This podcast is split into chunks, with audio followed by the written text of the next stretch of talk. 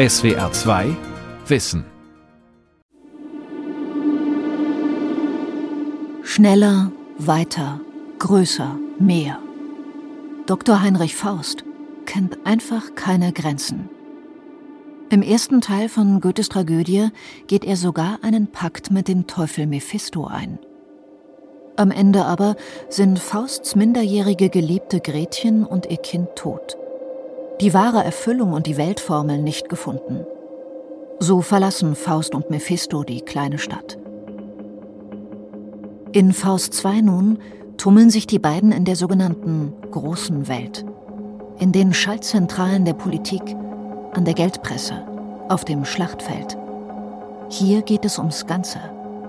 Um Macht und Besitz, Tradition und Vision, um Technologie und Natur, Zerstörung und Erneuerung.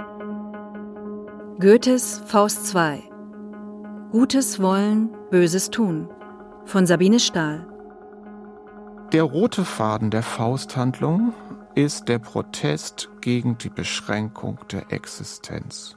Goethe hat über die Hauptfigur der Faustgeschichte gesagt, Fausts Bewusstsein wäre dem modernen Bewusstsein analog und es wäre charakterisiert durch die Ungeduld und die Unbehaglichkeit innerhalb der allgemeinen Erdeschranken. Der Berliner Germanist Michael Jäger, Autor des Buches Global Player Faust oder das Verschwinden der Gegenwart. Es sind die weltverändernden Prozesse des 18. und frühen 19. Jahrhunderts, die Johann Wolfgang Goethe in Faust II verwebt. Revolution, Industrialisierung und Kolonisierung, die Unterwerfung von Mensch und Landschaft. Neben den gesellschaftlichen Umbrüchen und bahnbrechenden Technologien gilt Goethes tiefes Interesse der Natur, den Wechselbeziehungen von Menschen, Pflanzen und Tieren mit ihrer Umwelt. Goethe ist die große Relaisstation, die Figur, in der eigentlich alles kulminiert, was an Naturdenken im 18. und frühen 19. Jahrhundert entwickelt wird. Der Göttinger Germanist Heinrich Detering verfolgt in seinem Buch Menschen im Weltgarten die Entdeckung der Ökologie in der Literatur. Und darin hatte Goethe, der 1832 starb, großen Anteil. Als Dichter, der die Natur erwanderte und poetisch verewigte, und als Wissenschaftler, der sie erforschte und studierte. Der Mensch galt ihm aber immer als untrennbarer abhängiger Teil des komplexen Systems der Natur. Ihm war daher die Gefährdung des ökologischen Gleichgewichts durch den Menschen früh bewusst. Dies floss auch in den Faust mit ein. Faust ist am Ende dieses Dramas so etwas wie ein Repräsentant des neuen, naturzerstörenden Industriezeitalters. Das Schauspiel gilt bis heute als schwer zu lesen und zu spielen. Wegen der ausgefeilten Sprache, die das gesamte Spektrum der Verskunst ausschöpft. Wegen der verwirrenden Vielzahl von oft symbolhaften Figuren sowie der enzyklopädischen Komplexität des Stoffes und der Handlung. Die Tragödie kreist unter anderem darum, wie Mensch und Natur in Politik, Wirtschaft und in der Kultur der Moderne behandelt werden. In vielerlei Hinsicht ist es eine Schau in eine nicht gerade rosige Zukunft. Dabei fängt Faust II durchaus verheißungsvoll an. Erste Szene, Regieanweisung. Anmutige Gegend, Faust auf blumigem Rasen gebettet. Des Lebens Pulse schlagen frisch lebendig, ätherische Dämmerung milde zu begrüßen. Du Erde, warst auch diese Nacht beständig und atmest neu, erquickt zu meinen Füßen. Faust erwacht aus einem tiefen, heilsamen Schlaf und ist überwältigt von der Morgenröte. Doch die aufsteigende Sonne blendet ihn. Er wendet sich ab und erblickt den schillernden Dunst eines Wasserfalls. Faust 1 Prolog im Himmel beginnt als ein Sonnenaufgang, so auch Faust 2. Also es ist eigentlich ein Reset, also es geht nochmal von vorne los. Faust hat eine neue Chance. Und wie erleben wir denn dort Faust? Faust genießt den Anblick der Welt. Er hat das Gefühl, er ist im Paradies. Und am Ende dieser Szene heißt es, Faust spricht im Angesicht eines Regenbogens, der spiegelt ab das menschliche Bestreben, ihm sinnen nach und du begreifst genauer, am farbigen Abglanz haben wir das Leben. Genau damit wollte sich Faust ja eigentlich nie zufrieden geben. Er wollte unmittelbar ans Leben, an die Quellen, an die Brüste des Lebens, wie es Faust I heißt, heran, auf das ich erkenne, was die Welt im Innersten zusammenhält. Die Ergriffenheit Fausts in der freien Natur und seine Ahnung von den Grenzen des Erkennens verblassen so schnell wie der Regenbogen. An der Seite Mephistos gesellt er sich zu den Mächtigen und Machern dieser Welt. Und in dieser Männerdomäne geht es um Naturbeherrschung, um Ökonomie, um Haben, Verwerten, Verfügen. Wir befinden uns in einem Staat, der kurz vor dem Bankrott steht. Das ist in historischen Bildern dargestellt, der Kaiserstaat, aber es handelt sich eigentlich um zeitlose Bilder der Staatskrise, der Finanzkrise. Faust kritisiert, dass die Bodenschätze des Reiches ungenutzt in der Erde herumliegen und der gerissene Mephisto sinniert. Wo fehlt's nicht irgendwo auf dieser Welt? Dem dies, dem das, hier aber fehlt das Geld. In Bergesadern, Mauergründen ist Gold, gemünzt und ungemünzt zu finden. Das alles liegt im Boden still begraben. Der Boden ist des Kaisers, der soll's haben. Und dann kommt ihnen eine verteufelt gute, durchaus auch aktuelle Idee. Papiergeld drucken zu lassen. Ungedeckte Wertscheine. Ein solch Papier an Gold und Perlen statt ist so bequem, man weiß doch, was man hat. Man braucht nicht erst zu markten noch zu tauschen, kann sich nach Lust in Lieb und Wein berauschen. Party, Spaß und Besitz auf Pump. Der besinnungslose Konsumrausch hält Hof und Volk erst einmal bei Laune und die Wirtschaft am Laufen. Doch bald folgen Ernüchterung, Inflation und Anarchie. Faust und Mephisto spielen hier eine sehr fragwürdige Rolle bei der Rettung dieses Staatswesens und die Rettung entpuppt sich am Ende als der Sargnagel dieses Gemeinwesens und es stürzt ab in den Bürgerkrieg. Bevor die beiden auch an der Front mitmischen, statten sie dem Labor einen Besuch ab, in dem Faust früher geforscht hat. Hier arbeitet sein einstiger Schüler Wagner. Auch der will den Fortschritt vorantreiben. Im zweiten Akt versucht sein Schüler Dr. Wagner, die Grenzen unseres Zugriffs auf das menschliche Dasein zu überwinden. Also er will selber Schöpfer sein. Mephisto besucht ihn im Laboratorium und fragt, was ist denn hier los? Dr. Wagner antwortet, ein herrlich Werk ist gleich zustand gebracht. Was gibt es denn? fragt Mephisto. Wagner, es wird ein Mensch gemacht. Es geht ums Menschenmachen. Also wir sind gewissermaßen im 21. Jahrhundert. Ja, ein Mensch in der Retorte soll technisch gemacht werden. Ein Mensch? Und welch verliebtes Paar habt ihr ins Rauchloch eingeschlossen? Darauf antwortet Dr. Wagner, Behüte Gott, wie sonst das Zeugen Mode war, erklären wir für eitel Possen. Wenn sich das Tier noch weiter dran ergetzt, so muss der Mensch mit seinen großen Gaben doch künftig höhern, höhern Ursprung haben. Das können die Tiere noch weiter so treiben. Die Menschen nehmen jetzt ihren Ursprung selbst in die Hand. Der im gläsernen Kolben kristallisierte Homunculus, das Menschlein, hat Geist und Gefühl, nur leider keinen Körper. Doch er sehnt sich nach Liebe und will unbedingt im besten Sinn entstehen.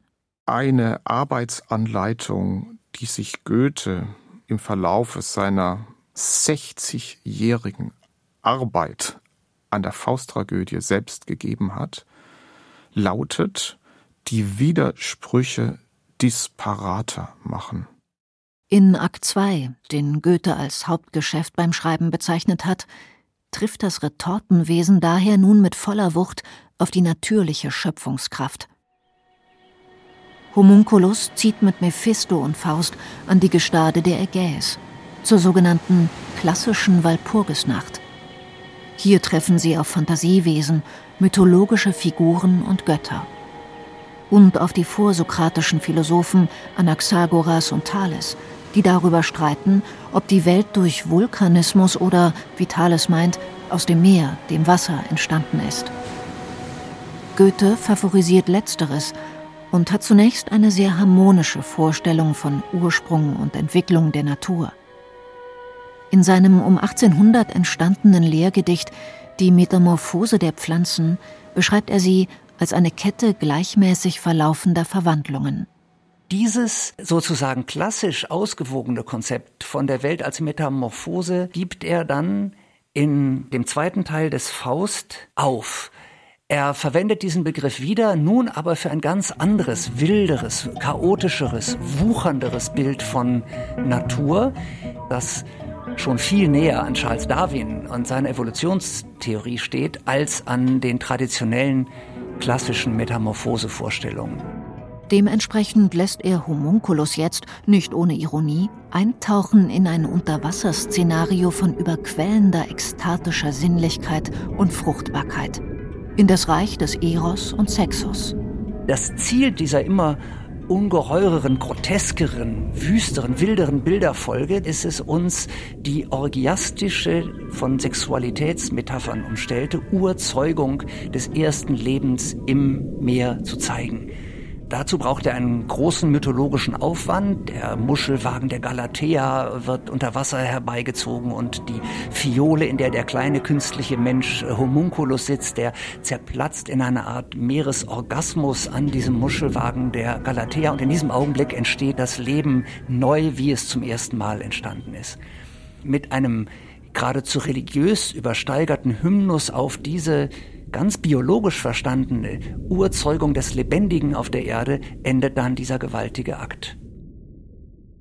Dieser Erdenkreis gewährt noch Raum für große Taten. Ich fühle Kraft zu kühnem Fleiß. Herrschaft gewinn ich, Eigentum. Die Tat ist alles, nichts der Ruhm. Vierter Akt.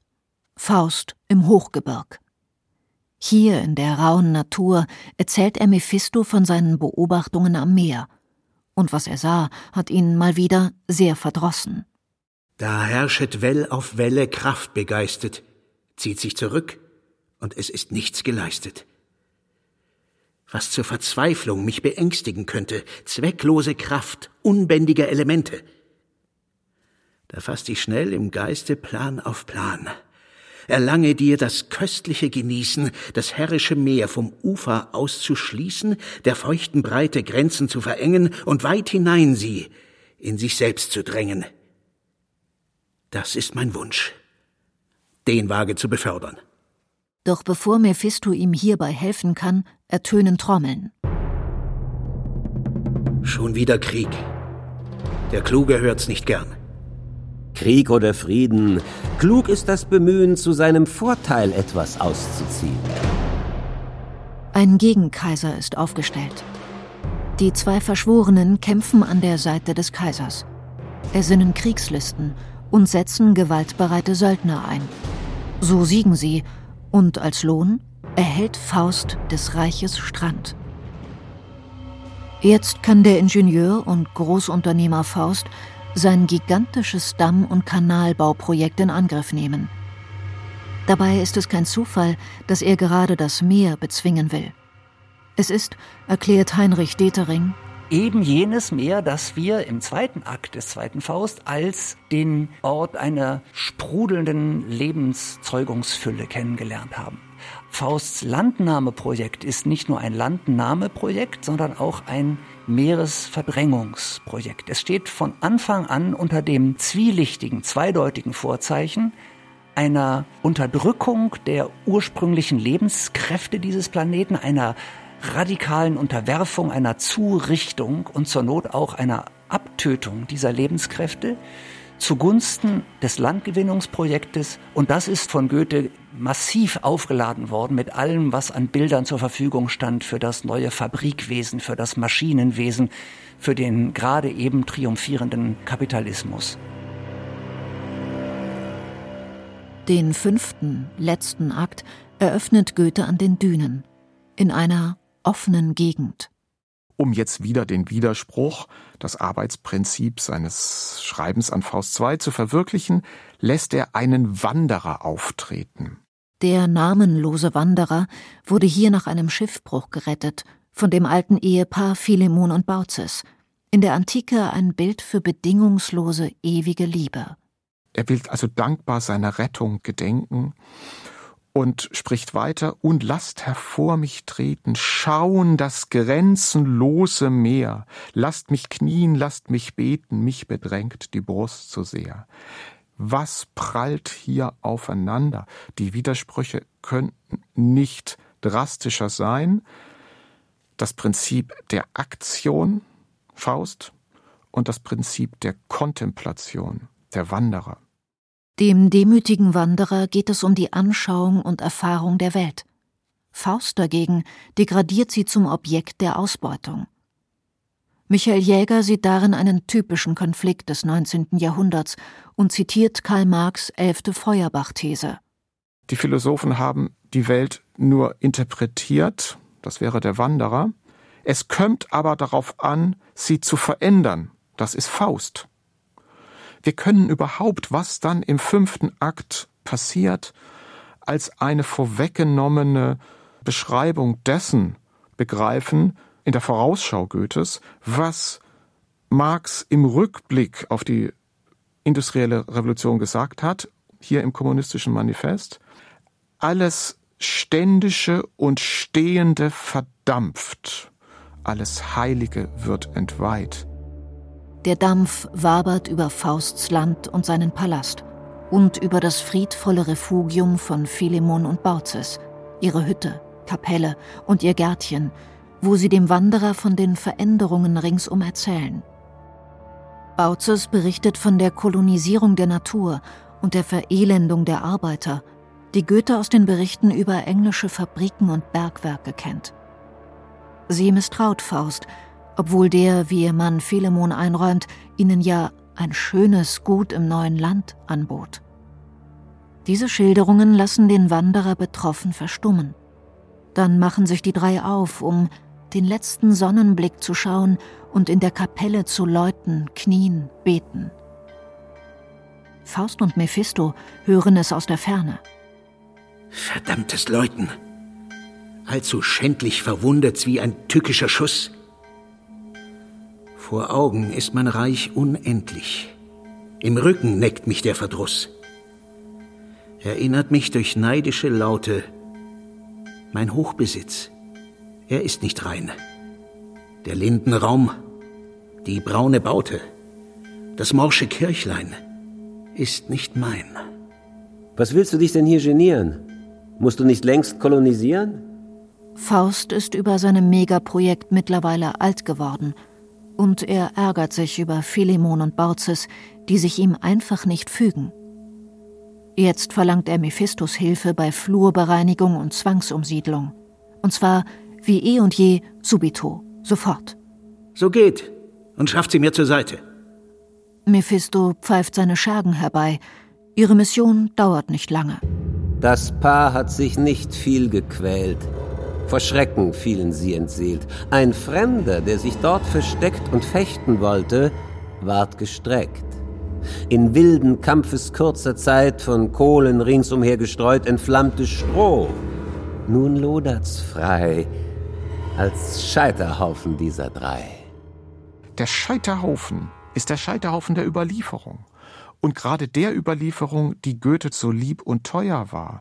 Philemon und Baucis ist eine Szene aus Ovids Metamorphosen und ist eigentlich ein Bild für die Überlieferung des humanistischen Gedankens und auch der Humanität, ja, der Gastfreundschaft. Sie haben dem Wanderer das Leben gerettet und ausgerechnet diese in der Überlieferung höchste Kulturstufe soll nun kolonisiert werden.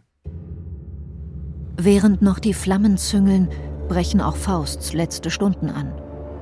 Aus den Rauchschwaden des Scheiterhaufens tauchen um Mitternacht vier graue Weiber auf. Mangel, Schuld, Not und Sorge. Aber nur letztere kann einem so reichen Mann wie Faust überhaupt nahe kommen. Und sie fragt ihn, hast du die Sorge nie gekannt? Ich bin nur durch die Welt gerannt. Ein jed Gelüst ergriff ich bei den Haaren. Was nicht genügte, ließ ich fahren. Der Willensmensch und Visionär Faust will von der Sorge nichts wissen. Da verwünscht sie ihn und haucht ihn an. Faust erblindet, und so verkennt er, was eigentlich geschieht.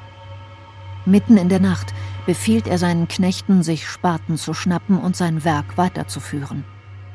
Er sieht nicht, dass es stattdessen Mephistos Gehilfen sind, die schaufeln, und zwar keinen Graben, sondern sein Grab.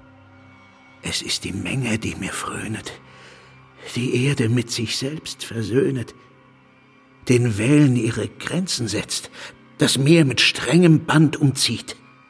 In jeder Art seid ihr verloren. Die Elemente sind mit uns verschworen, und auf Vernichtung läuft's hinaus. Faust hört nicht, was Mephisto sagt. Ihn ärgert, dass sich in seinem künstlich trockengelegten Land ein krankmachender Morast ausbreitet. Ein Sumpf zieht am Gebirge hin, verpestet alles schon Errungene. Den faulen Pfuhl auch abzuziehen. Das Letzte wäre das höchst Errungene. Auch sein letzter Monolog zeugt von Verblendung. Wieder will er weitermachen, nochmals Neues in Angriff nehmen, zum angeblichen Wohl einer Massengesellschaft. Solch ein Gewimmel möchte ich sehen, auf freiem Grund mit freiem Volke stehen. Zum Augenblicke dürft ich sagen, verweile doch, du bist so schön. Es kann die Spur von meinen Erdentagen nicht in Äonen untergehen. Im Vorgefühl von solchem hohen Glück genieße ich jetzt den höchsten Augenblick. Fausts Vorsatz, er wolle auf dem neu gewonnenen, dem Meer abgerungenen Land mit freiem Volk auf freiem Grunde stehen, ist natürlich Ausdruck seines Übermuts, seiner Hybris. Da steckt schon so ein stalinistisches Selbsterhöhungs- und Diktatorenprogramm. Aber es ist auch etwas darin, das noch den Geist der französischen Revolution atmet, den Geist von Freiheit und Selbstbestimmtheit, den Geist einer kommenden republikanischen und nicht mehr absolutistischen Ordnung. Es geht nur alles, auch das, was gut gewesen sein mag an Fausts Plänen, es geht vor unseren Augen zugrunde. Es wird zum Teufelswerk. Er fällt. Es ist vollbracht. Faust stirbt in dunkler Nacht. Eine bessere Zeit und den erfüllten Augenblick vor dem geistigen Auge. Sein letztes Ziel hat er wieder nicht erreicht. Und daher hat auch Mephisto den Pakt nicht gewonnen. Bleiben am Ende also nur Verlierer? Man täte, glaube ich, Goethe Unrecht, wenn man sagen würde, dies sei überhaupt sein letztes Wort. Es ist ein sehr energisches Wort von ihm gesprochen über die anbrechende Industrialisierung und die bei allen großen Möglichkeiten doch nach seiner Befürchtung zerstörerische Kraft, die mit ihr über die kreatürliche, geschaffene, natürliche Welt kommen sollte. Das heißt aber keineswegs, dass Goethe nicht auch ein Konzept davon gehabt hätte, wie es besser und anders sein könnte. Dieses Konzept wurzelt in der italienischen Reise, auf der Goethe 1787 den Botanischen Garten im sizilianischen Palermo besucht. Diese Anlage wird für ihn zum Sinnbild einer utopischen Vision, die er Weltgarten nennt. Darunter versteht er einen weltumspannenden, globalen, gepflegten, gehegten, vielfältigen Naturraum, der die Bedürfnisse von Pflanzen, Tieren und Menschen berücksichtigt. Das klingt fast wie eine Forderung der heutigen Fridays for Future Bewegung, und Heinrich Detering zitiert tatsächlich Parallelen. Für ihn ist Goethe ein Prophet des vernunftorientierten Miteinanders und der Fürsorgepflicht. Wir müssen aus diesem Kampfmodus, dem Verdrängungsmodus, der uns eine Zeit lang in der Menschheitsgeschichte so viel äh, Vorteile gebracht hat, herauskommen und mit der Natur leben lernen. In seinem Drama Faust ist ein solches Konzept, das wieder eine Aktion erfordert, allerdings nicht in Sicht. Zu düster will Goethe die Tragödie jedoch nicht enden lassen.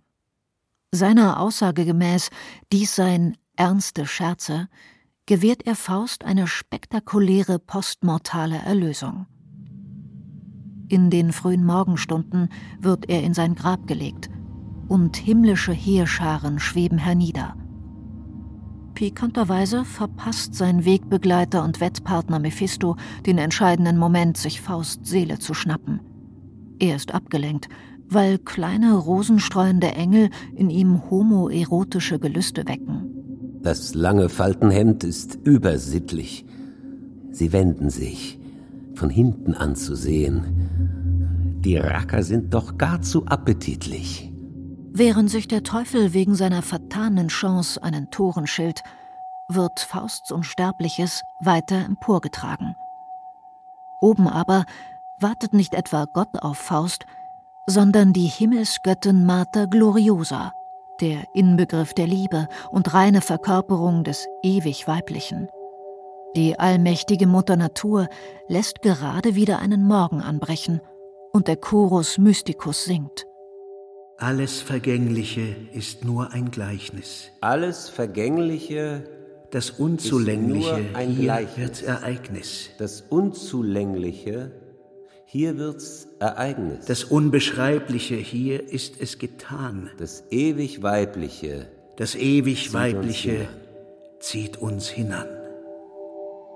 Genau darin liegt auch, so lese ich diesen Schluss, das ökologisch Relevante. Für sich genommen würde man ein Wort wie ökologisch hier beim besten Willen nicht assoziieren können. Aber in der langen Szenenfolge, die zu diesem Schluss geführt hat, muss man sogar sagen, dass das ewig Weibliche eigentlich ein Bild der ewig schaffenden, ewig verwandelnden, ewig metamorphen Natur selber sein soll. Die Urkraft des Lebendigen.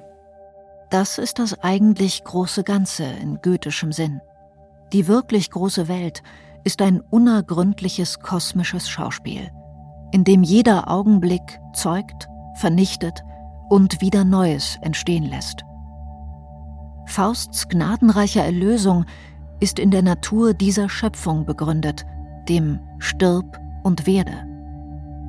Und so geht wieder die Sonne auf, über Kanal, Palast und Hütte. Meer, Sumpf und Gebirge, Asche, Grab und blumigem Rasen. Reset.